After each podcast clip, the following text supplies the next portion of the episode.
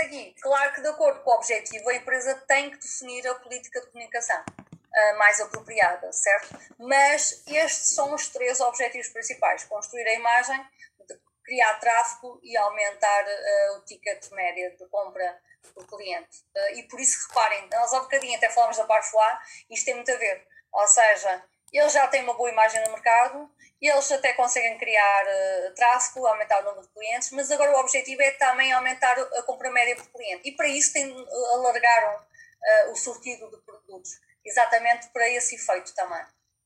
Isso às vezes pode-se fazer. Por que razão as empresas utilizam política de serviços? O que é que vocês acham que está a acontecer hoje para que isso aconteça? Ou seja, nós temos o quê? Nós podemos, a política de serviços é uma forma de diferenciação das empresas. Face à concorrência